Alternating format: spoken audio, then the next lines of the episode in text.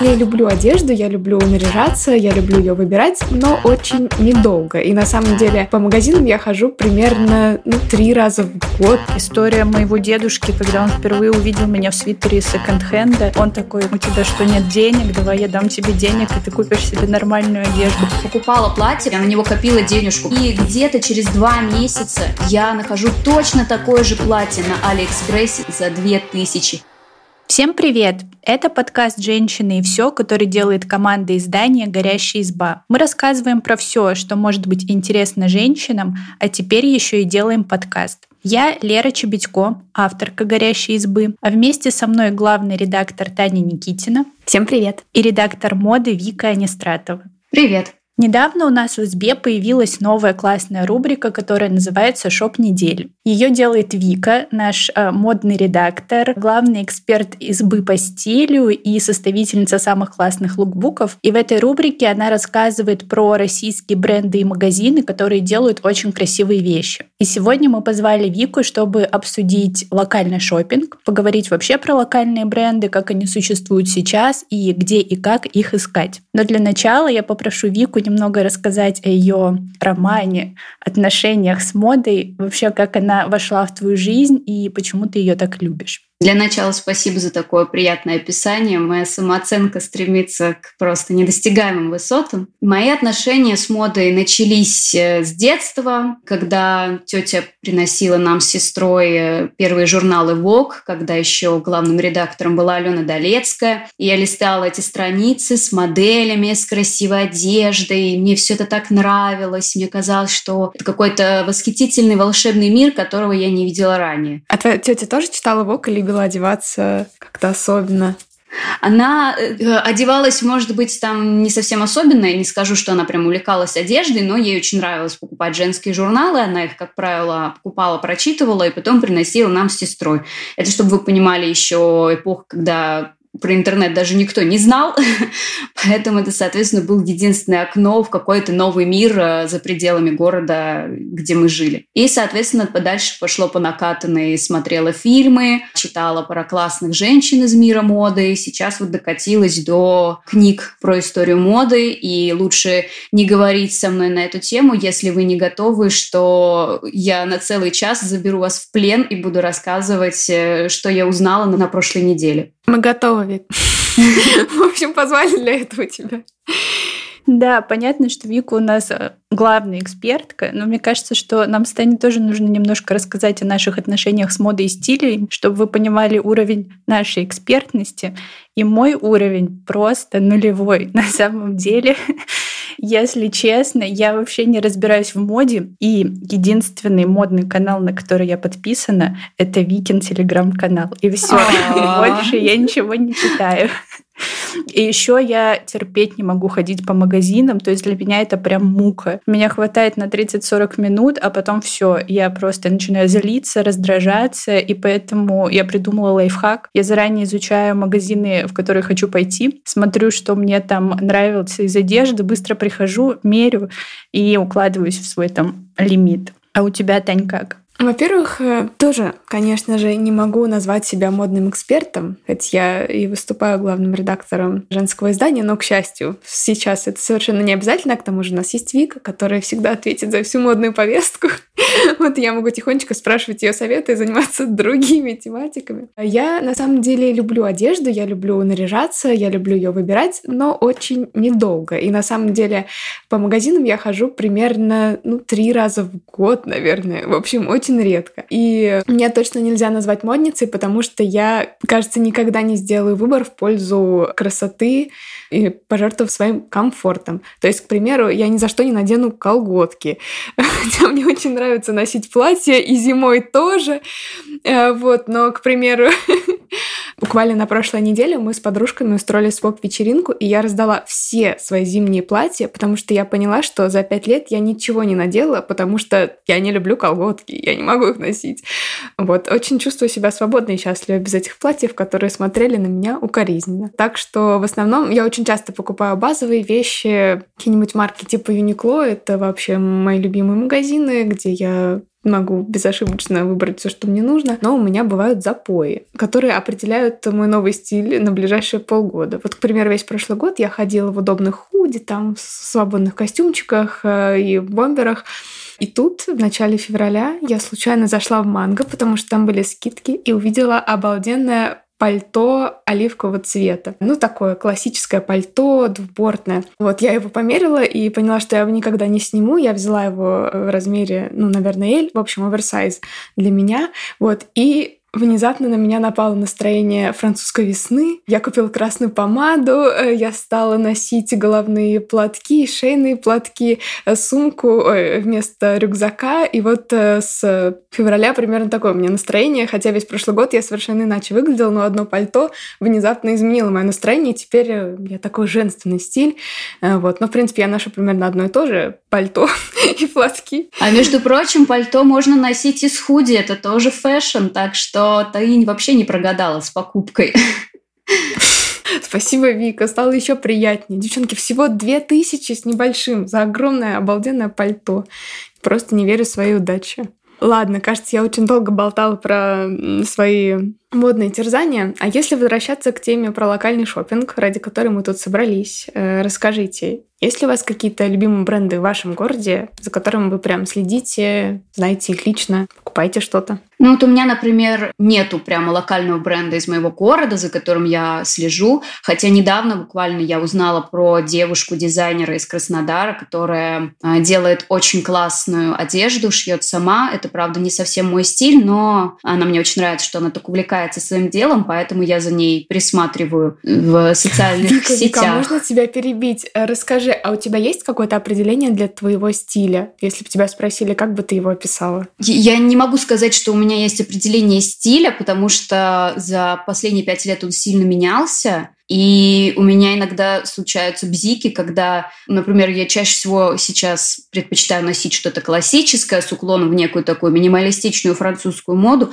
но мне может что-нибудь ударить в голову, и я там захочу какие-нибудь штаны с огромными красными цветами или топ, который будет весь обвешен перьями, и иногда у меня случаются приступы, так сказать, городской сумасшедшей, вот, поэтому мне сложно уместить свой стиль э, в какие-то рамки, да и в целом мне кажется, что сейчас уже не такое время, когда вот человек выбрал один стиль, и он всю жизнь эту стиль эту стиль носит, потому что меняются жизненные обстоятельства, меняется характер человека, его вкусы, и не обязательно загонять себя в рамки если ты хочешь сегодня надеть э, платье, платочек и красивое пальто, а завтра ты уже хочешь только носить э, какие-нибудь спортивные штаны с олимпийкой, то и то, и то классно. Главное, чтобы тебе было комфортно. И то, что стиль меняется в течение жизни, это тоже вообще спокойная история. Ой, а можно я ворвусь?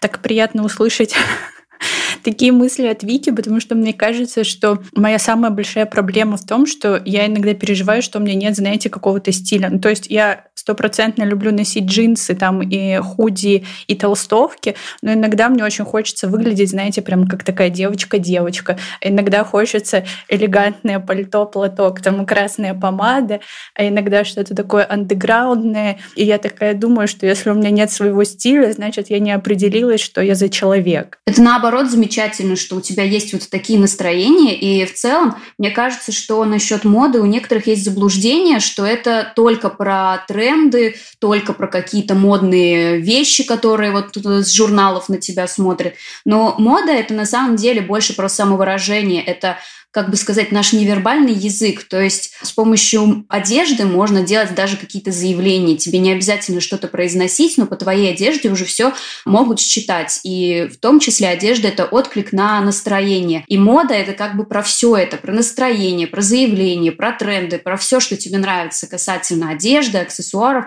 Это, в принципе, все мода. Поэтому я считаю, что не бывает не модных людей. Все в одежде выражают какую-то свою изюминку. Присоединяюсь, очень приятно услышать такие успокаивающие слова. Ладненько, так, ну а про локальные бренды. Э, Вика, ты про Краснодар, да, рассказывала? Да, я рассказывала про дизайнера, который делает одежду.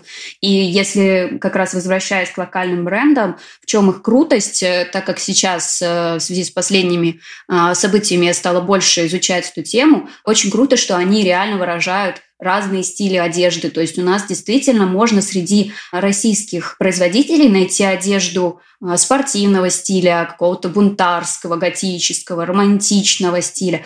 Э, вот все, что душе угодно. И классно, что сейчас не обязательно ограничиваться только вот рамками своего города, потому что как бы действует э, доставка, то есть можно э, найти классную одежду в каком-нибудь Петропавловске-Камчатском, и тебе ее привезут в Москву, в Самару, в Краснодар, куда угодно. А что у вас с локальными брендами? Есть какие-то любимцы, за которыми вы следите? У меня нету, хотя я живу в Санкт-Петербурге, и тут как бы вроде бы как должно быть полно локальных брендов. На самом деле, вот Вика как раз-таки писала большую подборку э, магазинов, масс-маркета и брендов, которые российские я там поизучала, и вот какое преимущество я заметила. Вика, поправь меня, если не права, но кажется, что как будто на полках масс-маркета чаще всего появляется одежда, которая, ну, сейчас модная и отвечает каким-то модным э, веяниям.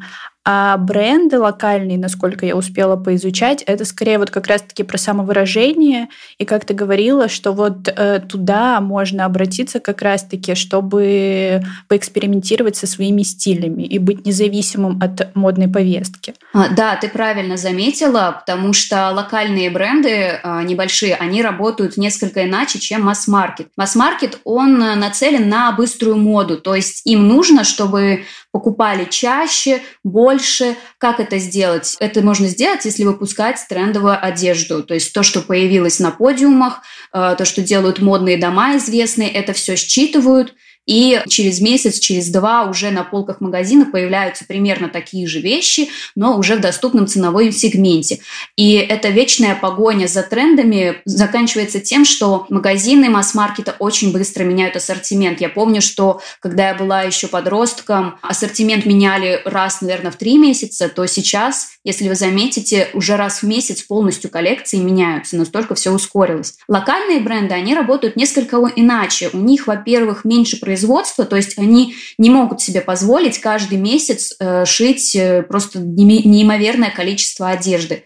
И поэтому они делают ставку именно на более долговечную моду, и они могут сделать там несколько трендовых позиций, но по большей части стараются все же останавливаться на каких-то более-менее базовых вещах, какой-то выдержанной своей стилистике, потому что это помогает им не задумываться о том, чтобы производить э, огромную кучу, как им вот это сделать, найти фабрику, договориться и все на свете. И это, я считаю, огромный плюс и для покупателя, потому что, как правило, это одежда та, которую носишь дольше. То есть, если рваные джинсы вышли из моды, уже не так хочется их носить. Но классические прямые джинсы ты можешь носить чем угодно, условно говоря. И э, это хорошо, в том числе и для экологии, потому что меньше одежды, соответственно, меньше затрачивается ресурсов природных, э, меньше отходов. А, кстати, про экологичность. Все-таки у меня есть один любимый э, питерский магазинчик. Он как раз ресайкл-магазин с э, одеждой из переработанных материалов. Он называется «Так-так». Если будете в Петербурге, загляните. Там очень классные шмотки, но проблема в том, что они часто выглядят очень экстравагантно для меня. Ну, то есть они выглядят очень круто, но я такая думаю, блин, ну я боюсь это надеть. И недавно у меня большая радость Я зашла в этот магазин, и там висел худи розовый. Более того, он оказался двухсторонним. То есть, с одной стороны розовый, можно его вывернуть, с другой стороны белый. Вот знаете, на этом худи было прям написано, создано специально для Леры Чебедько. Я поздравляю тебя с этой находкой. Звучит здорово. В этом как раз круть э, шопинга, когда ты идешь туда не вынужденно. Это, собственно, одна из причин, почему я люблю иногда забегать в магазины, хотя сейчас редко делаю в условиях онлайн-шопинга. Ты превращаешься в какого-то искателя, когда ты находишь вещь, которая прям вот она вот чувствуешь, что она твоя, и это такое испытываешь удовольствие и радость э, не только от того, что эта вещь теперь будет твоя, но и от того, что ты ее нашел, как будто ты какой-то чудо-исследователь. Поэтому в этом плане классно иногда забегать и вот рыться во всех этих э, стопках и находить то, что будет тебе откликаться, как чудесный двусторонний худи. А мне, кстати, еще очень нравится как раз э, делать покупки каких-то локальных брендов. У меня есть несколько любимых, расскажу про них чуть позже. Это как раз то, что у них ну, довольно мало одежды. И все они сшиты по каким-то близким лекалам, видимо, как раз из соображений того, что производство маленькое. То есть, к примеру, вот есть, ну, два варианта пальто, три платья и там, не знаю, несколько костюмов. И ты можешь зайти, померить все это, примерить практически все, что есть у бренда на себя и понять, подходит тебе это или нет. И часто, если тебе это подходит, например, к твоей фигуре, к твоему там, мироощущению, то ты сразу можешь купить несколько вещей, которые будут сочетаться. Вот. И в любом случае ты не устаешь от того, что ты копаешься в бесконечных стопках и вешалках, ну, а ты видишь вот все перед твоими глазами, а, как такая, ну да, как небольшая капсула. И мне это очень привлекает. И еще вот это ощущение того, да, что ты как-то вкладываешься в долгую моду. Именно у локальных брендов мне нравится покупать какие-нибудь там платья а-силуэта или классические пальто или какие-нибудь э, хлопковые костюмы летние. И я потом их ношу действительно долго. И они как будто бы не похожи ни на что, что можно встретить в масс-маркете, а просто висят отдельно и как будто бы всегда подходят. А из таких марок э, забавно. Я живу в Москве, казалось бы, тоже э, должна знать кучу марок, но марка, которая мне нравится и за которой я так нежно слежу с университетских еще времен, она санкт-петербургская. Это марка Уста Кустам. Как-то раз, гуляя по центру Москвы, в районе Музеона, я нашла, набрела на такое пространство, как корабль Брюсов. Это такой настоящий корабль, который пришвартован, и там находится несколько магазинчиков, в том числе интересных дизайнеров. И вот там я набрела на корне Руста Кустам. Мне очень понравилось, но ребята делают такие как-то вневременные именно пальто, платья, какую-то домашнюю одежду. Э, вот очень мне нравится. Мне, конечно, очень понравилось название из Набокова. В общем, случилась любовь. А вот из неожиданного, этот бренд, кстати, есть в подборке, который собирала Вика, но я была ужасно удивлена, найдя там Lime, потому что мне вообще нравится бренд Lime, но я видела его в больших магазинах, и, честно говоря, я бы никогда не подумала, что его можно причислить к локальным, и я вообще не знала, что это российский бренд, да еще и из Самары. А, Вика, а вот как вообще определяется, э, что такое локальная марка на самом деле, что к ней можно относить, что нет? И как так получается, что бренд может выглядеть э, как совершенно массовый и популярный? А, на самом деле есть как бы разница. Локальные бренды это обычно подразумевают какие-то магазинчики, которые у них, например, может быть представительство в нескольких городах, вот э, физические магазины, но это очень ограниченное число, там, например, 5, 3, иногда один магазин. А такие магазины, как Lime, это да, это действительно российский бренд, но он больше уже как сетевой, то есть э, это когда магазины по всей стране, их там больше 10 штук. Не могу назвать точное количество, но знаю, что магазинов очень много. А, вот Lime, Села, Бифри, Зарина. Кстати, Зарина одна из старейших российских марок, которые уже около 30 лет. Это все российские сетевые бренды. А локальные – это уже небольшие магазинчики вроде «Уста к устам» и другие э, маленькие вот питерские магазины, как Лера называла. То есть э, к локальным больше относятся магазины с небольшим производством и с небольшой точкой распространения. Они, конечно, делают уже ставку на онлайн-продажи. Но у меня, кстати, сложилось сложилось такое впечатление, возможно, оно ошибочное, но когда ты изучаешь магазинчики вот этих вот локальных брендов, у них всегда очень такие какие-то интересные названия, вот как, например, «Уста кустам» или еще что-нибудь на английском, что звучит всегда очень круто. Но у них всегда социальные сети, например, выглядят так, как будто они рассчитаны, ну, знаете, на такой узкий круг людей, которые прям интересуются модой, и он прям, э, этот человек в теме. И поэтому он знает о существовании таких магазинов, как их искать. А вот если ты такой обычный обыватель, как я, который закупается в магазинах там два раза в год, допустим, и не очень любит шопинг. Вот э, как вообще такие магазины искать? Где эти бренды обитают, помимо э, материалов Вики в горящей избе, в которых она их собирает? Обязательно, обязательно сохраняйте наш материал закладки, очень полезный. Вообще, на самом деле, по моему опыту, это как эм, большое сарафанное радио работает с локальными брендами, потому что, как мы уже обсудили, они редко когда присутствуют э, в физическом обличии, а даже если присутствуют, то далеко не во всех городах. Я, например, э, замечала локальные бренды в соцсетях, когда я просто что-то там искала, и мне предлагали подписаться вот на такой, например, бренд симпатичный. Я заходила, смотрела, ой, да, интересно, подписывалась. А советы блогеров, э, например, например, про уста куста, про обувь синтезия, тоже питерскую, я узнала от Ольги Кравцовой, которая их э, рекламировала. То есть пока что получается вот так. Ну и плюс э, алгоритмы соцсетей, они, если э, подписываешься на сообщество, профиль, магазина, они часто предлагают похожие бренды, и так можно найти несколько тех, кто будут э, по душе. Ну а так, э, пока что, к сожалению, в нынешних реалиях э, кажется, что локальные бренды могут рассчитывать только на рекламу медийных личностей, на соцсети. Пока что вот так. К сожалению, сейчас локальным брендам не так просто, хотя, казалось бы, масс-маркет сейчас немножко притих. Слушай, Вика, а расскажи, почему ведь действительно кажется, что ну, мы записываем этот подкаст в апреле 2022 года, соответственно, очень многие бренды сейчас уходят из России или уже ушли. Такие гиганты, как там Zara, H&M. Кажется, для простого человека, как мы с Лерой, что, ну, кажется, настало хорошее время для маленьких локальных магазинчиков. Так ли это? Или тут есть какие-то подводные камни, которые не видно снаружи? По идее, хорошие времена отчасти настали, потому что действительно схлынул информационный шум, который создавали большие бренды одежды, которые сейчас э, на стопе.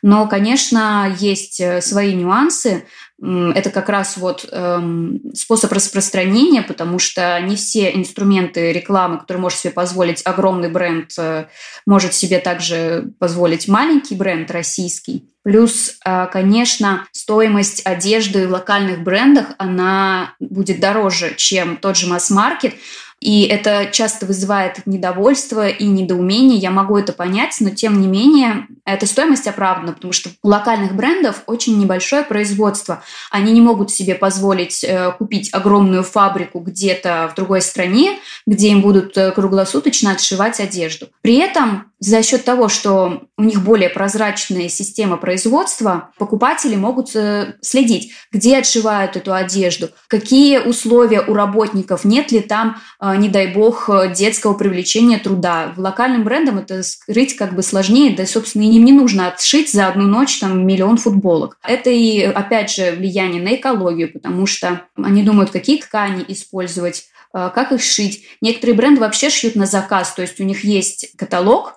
с моделями, и они шьют исключительно на заказ, чтобы, а, сократить для себя расходы на случай, если не продадут одежду, и, б, э, сократить э, количество одежды, которая просто, оказывается, никому не нужна. Поэтому, да, локальные бренды дороже, но, как правило, они качественные и э, проще следить за их э, социальной и экологической ответственностью. Но как бы тоже сейчас есть сложности у локальных брендов, потому что э, дорожает сырье, Чаще всего бренды используют иностранные ткани, потому что из того, что я изучала э, их историю, многие пишут, что в России пока что не настолько налажено производство тканей, как в других странах, поэтому приходится закупать. Соответственно, ткани подорожают, э, логистика усложнится, и, конечно, это отразится стоимости одежды, но при этом это следует помнить, что это одежда, которую вы будете носить не год, не два, а может даже десятилетиями, если вы будете о ней э, бережно заботиться, потому что это одежда вне времени, она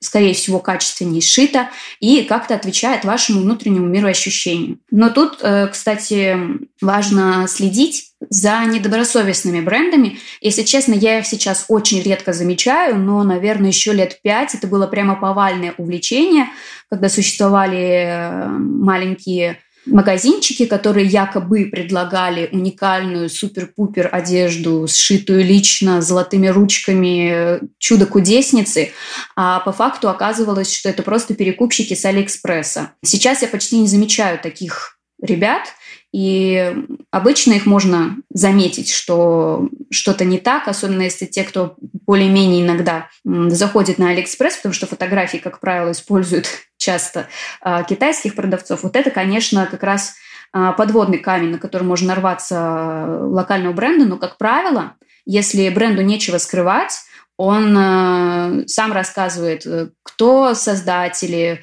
где это производится, рассказывает какие-то подробности и новости компании. Поэтому кажется, что сейчас э, напороться на такое уже, как сказать, менее вероятно.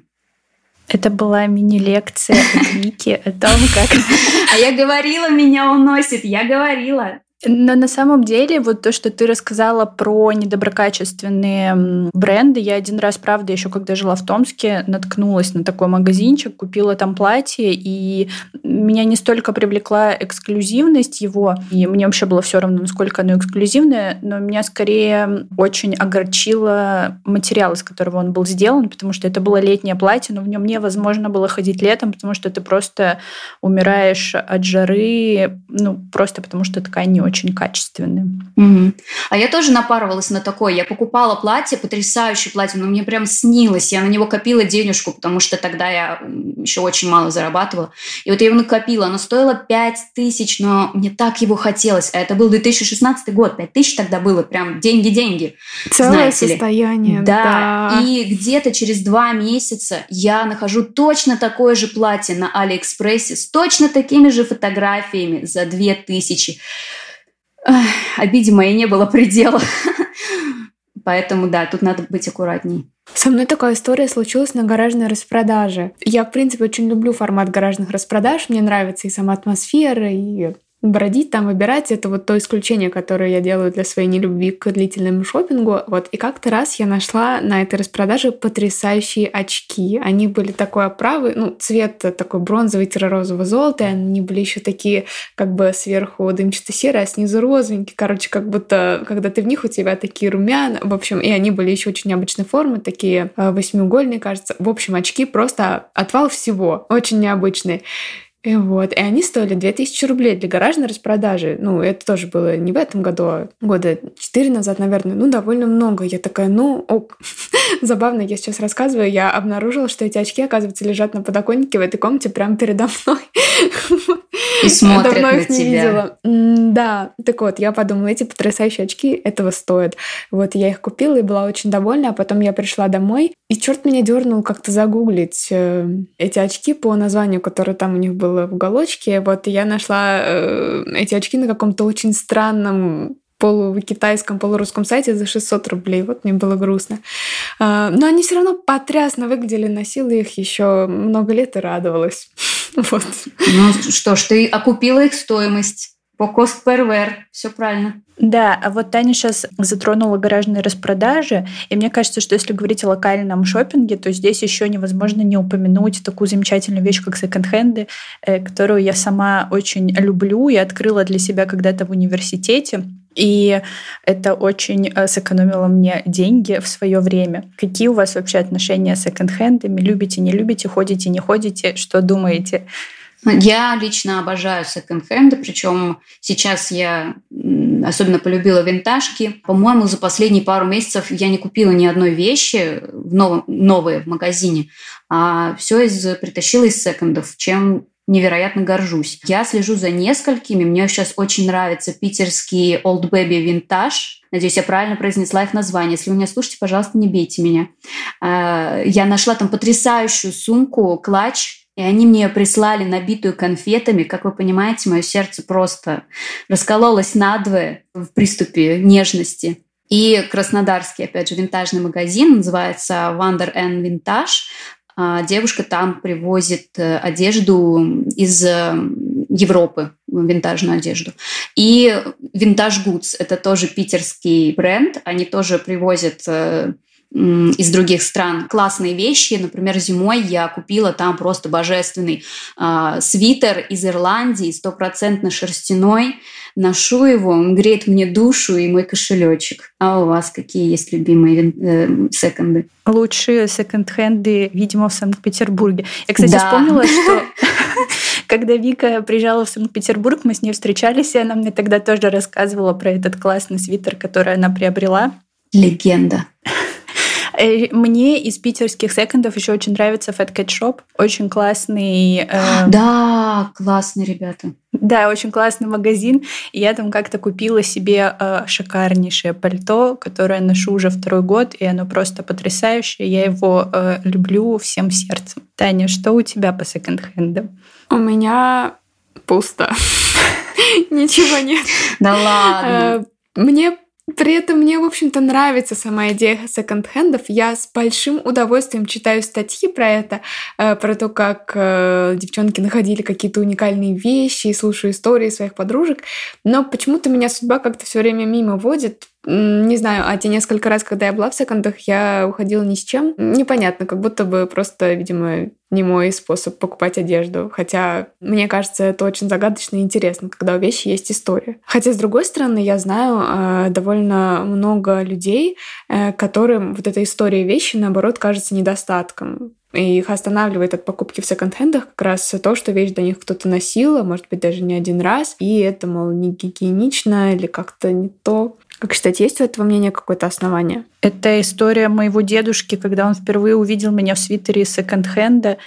Э, он такой, зачем? У тебя что, нет денег? Давай я дам тебе денег, и ты купишь себе нормальную одежду. А еще у меня есть забавная история. У меня был любимый свитер из секонд-хенда, и я его нашла, знаете, как раз-таки в таком секонде, который не модный, гламурный, а вот именно такой, где надо рыться и искать. Но он был такой классный, он, знаете, как будто бы из сериала «Друзья». У меня в университете его постоянно все брали погонять, настолько я его любила.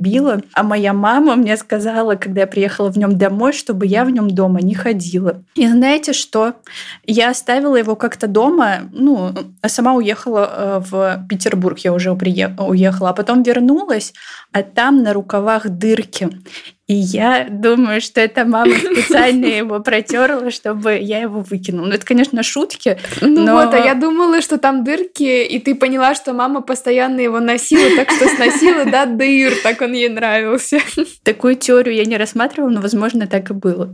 Я не знаю, у меня никогда не было особой, хотя я, по сути, немножечко такой человек брезгливый, как ни странно, к, одежду, к одежде из секонда я относилась нормально, потому что, ну, каждый раз, когда я приходила в магазины, я щупала эту одежду, она чистая, она опрятная. Ну, и никто не гарантирует, что одежду, которую вы покупаете в масс-маркете, никто до вас не носил, потому что никто не отменяет возвраты одежды, никто не отменяет, что эту одежду меряют в примерочных, и вряд ли там сильно заморачиваются с тем, чтобы ее потом привести к первоначальному виду. И в целом, э, когда покупаю вещь в секонде, я просто прихожу и стираю ее. Мне кажется, что этого достаточно для одежды, кто бы ее не носил. Да и, как правило, секонды, они обрабатывают вещи перед тем, как их выставить на продажу. В общем, кажется, что у локального шопинга одни сплошные плюсы, потому что вы будете выглядеть классно и уникально, ни у кого такого не будет. Но мне кажется, что нужно все-таки поговорить и о подводных камнях, наверняка такие есть. Ну, для меня, например, Вика уже упоминала это, но цены, правда, кусаются, и меня это пугает, потому что кажется, что если ты человек э, со средним уровнем э, заработка, то ты не сможешь позволить себе прям такой какой-то шикарный шопинг, чтобы за один поход э, закупиться там десятью вещами и носить их оставшиеся там год, полгода, в общем, до следующего шопинга. Mm-hmm. Да, я понимаю, я сама смотрю на многие вещи и понимаю, что не все мне по карману, ну вот так сходу взять и купить. Но здесь э, мы как раз затрагиваем, что здесь можно выстроить отношения с осознанной модой, то есть э, обычно там за десятью вещами ходят э, те люди, которые полностью пересматривают свой гардероб, например, и это кажется редким таким а, явлением. Обычно человек такой, мне нужен свитер, или мне нужны брюки, и он идет конкретно за этой вещью. А, что здесь можно сделать? Во всяком случае, эм, я пользуюсь таким уравнением. Это покупать э, базовую одежду э, в сетевых магазинах. Там ту же белую футболку не надо покупать э, у бренда локального там за 5000 рублей, если точно такая же есть в твое за 500 рублей. А базовые вещи – это то, что мы носим плюс-минус каждый день. Например, белая футболка, а, джинсы, рубашка черная, белая. Это вот плюс-минус базовый гардероб гардероб. И он не обязательно должен быть дорогой, потому что это, так сказать, расходный гардероб, так как мы носим это часто, это часто изнашивается, и как бы без денег останешься, если каждый месяц все это заново покупать. Поэтому базовый гардероб можно покупать в сетевых магазинах, а уже у локальных брендов находить то, что э, как сказать, дополнит этот гардероб, э, привнесет какую-то нотку в ваше настроение. Например, вот вы надели белую футболку, джинсы базовые, и вы купили какую-нибудь кастомную рубашку, сшитую из лоскутков. И вот вы ее надеваете сверху, все, у вас наряд преображается, образ, настроение, при этом вы добавили всего одну вещь. То есть вот в локальных брендах можно обращать внимание на такие вещи какие-то, которые будут вам служить долго, которые будут дополнять базовый гардероб и которые будут вас вас при этом радовать. То есть вот э, обратите внимание, вы про, рассказываете про вещи, которые вы находили, там пальто, худи, свитер, с таким восторгом, и я не думаю, что это оценивается только их стоимостью, но и то, какие они вам эмоции подарили, как вам они нравились, и это то, что, по идее, нужно искать в одежде. То есть если вы видите какое-то платье, которое, ну, вы прям чувствуете, что оно ваше, скорее всего, вы проносите его не один и не два года, а может быть даже оставите там внукам. Так что то, что касается денег, э, можно делать вот такую модель. Кажется, очень мудрый совет. Мне еще просто проблема с брендами. У меня большая проблема в том, что так как я занималась плаванием в детстве, у меня широкие плечи, и мне всегда нужно покупать одежду ну, на размер больше, чем есть на самом деле. Ну, это вообще отдельный разговор, это и с масс-маркетом проблема. Вот, но просто суть в том, что кажется, что как будто бы вот локальные бренды, ну, может быть, я не права, но они шьют именно по каким-то таким стандартам, типа XS, S, и M. Более того, я знаю довольно много брендов, таких небольших, у которых one size. А я, в принципе, среднего телосложения, так что мне, ну, более-менее много подходит и сидит примерно так, как и на картинке. Вот, но да, конечно же, такая одежда будет на каждом сидеть по-разному. Обычно это какие-нибудь широкие платья или какие-нибудь большие худи, на ком-то это оверсайз, на ком-то оно сидит в обтяжку. Вот. С другой стороны, именно для локальных брендов э, рабочая модель э, шитья на заказ по меркам. К примеру, я заказывала белье в одном из магазинов. Кстати, мы собирали подборку и брендов белья, которые шьют по меркам тоже в прошлом году. Вот. И я получил комплект, который мне нигде не жал, нигде не тянул, и он стоил столько же, сколько и обычный комплект белья. Вот. Но просто он был шит вручную как раз из-за того, что производство ручное, и есть возможность отшивать каждую модель индивидуально. Да, есть такое, в том числе у локальных брендов. И они предлагают услугу пошива с нуля по индивидуальным меркам. Это, конечно, стоит несколько иначе, но это, вот знаете, такой возврат к культуре, когда люди, чтобы получить какую-то новую одежду, они приходили в ателье, с них снимали мерки и шили одежду. И как бы вот вещи, которые сшиты по твоей фигуре, ну, это ни с чем не сравнимое ощущение. Э, у меня на памяти было пару раз такое, что мне шили одежду, потому что моя мама умеет шить, и ее знакомая э, шила мне пару вещей, и это вообще несравнимое ощущение, когда ты надеваешь вещи по собственным меркам, потому что у меня тоже есть маленькая боль, связанная с э, размерами, потому что я смотрю, например, платье на модели, она такая в нем красивая, утонченная, я его покупаю, думаю, как я сейчас буду в нем потрясающе выглядеть. Надеваю и понимаю, что на девушке ростом 170 плюс стоит выглядит замечательно, но на гномике 160 это уже как-то не камильфо.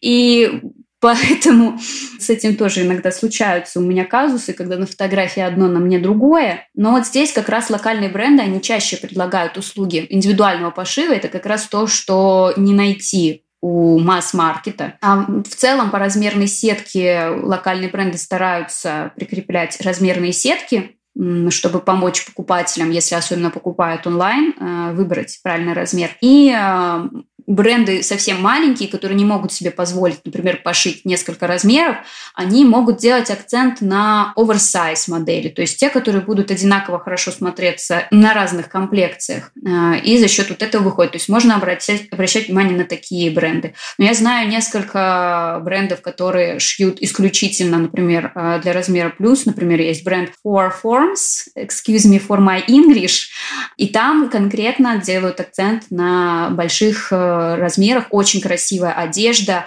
э, юбки, топы, пальто, все что угодно. И такое стильное, я прям смотрю, и мне самой хочется.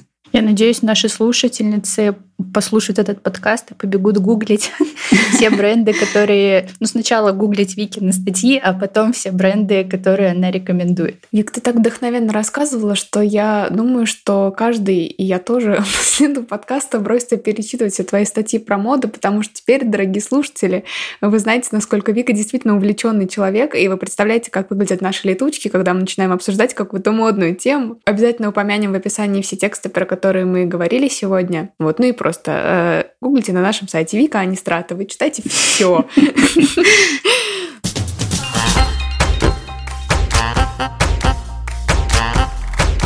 Если вам есть что рассказать по теме выпуска, оставляйте свои комментарии в соцсетях. Также подписывайтесь на нас, ставьте лайки и слушайте на всех популярных платформах. Кстати, еще у нас есть подкаст «Горящая изба», в котором мы даем советы на самые разные темы. На него тоже можно подписаться, если вам интересно. Вика, спасибо, что пришла, поделилась своим экспертным мнением, прочитала мини-лекцию. Надеюсь, это было полезно. Да, этот подкаст просто не хотелось заканчивать. Это было очень полезно. Надеюсь, наши слушательницы оценят. Всем пока. Пока. Давайте, всем пока.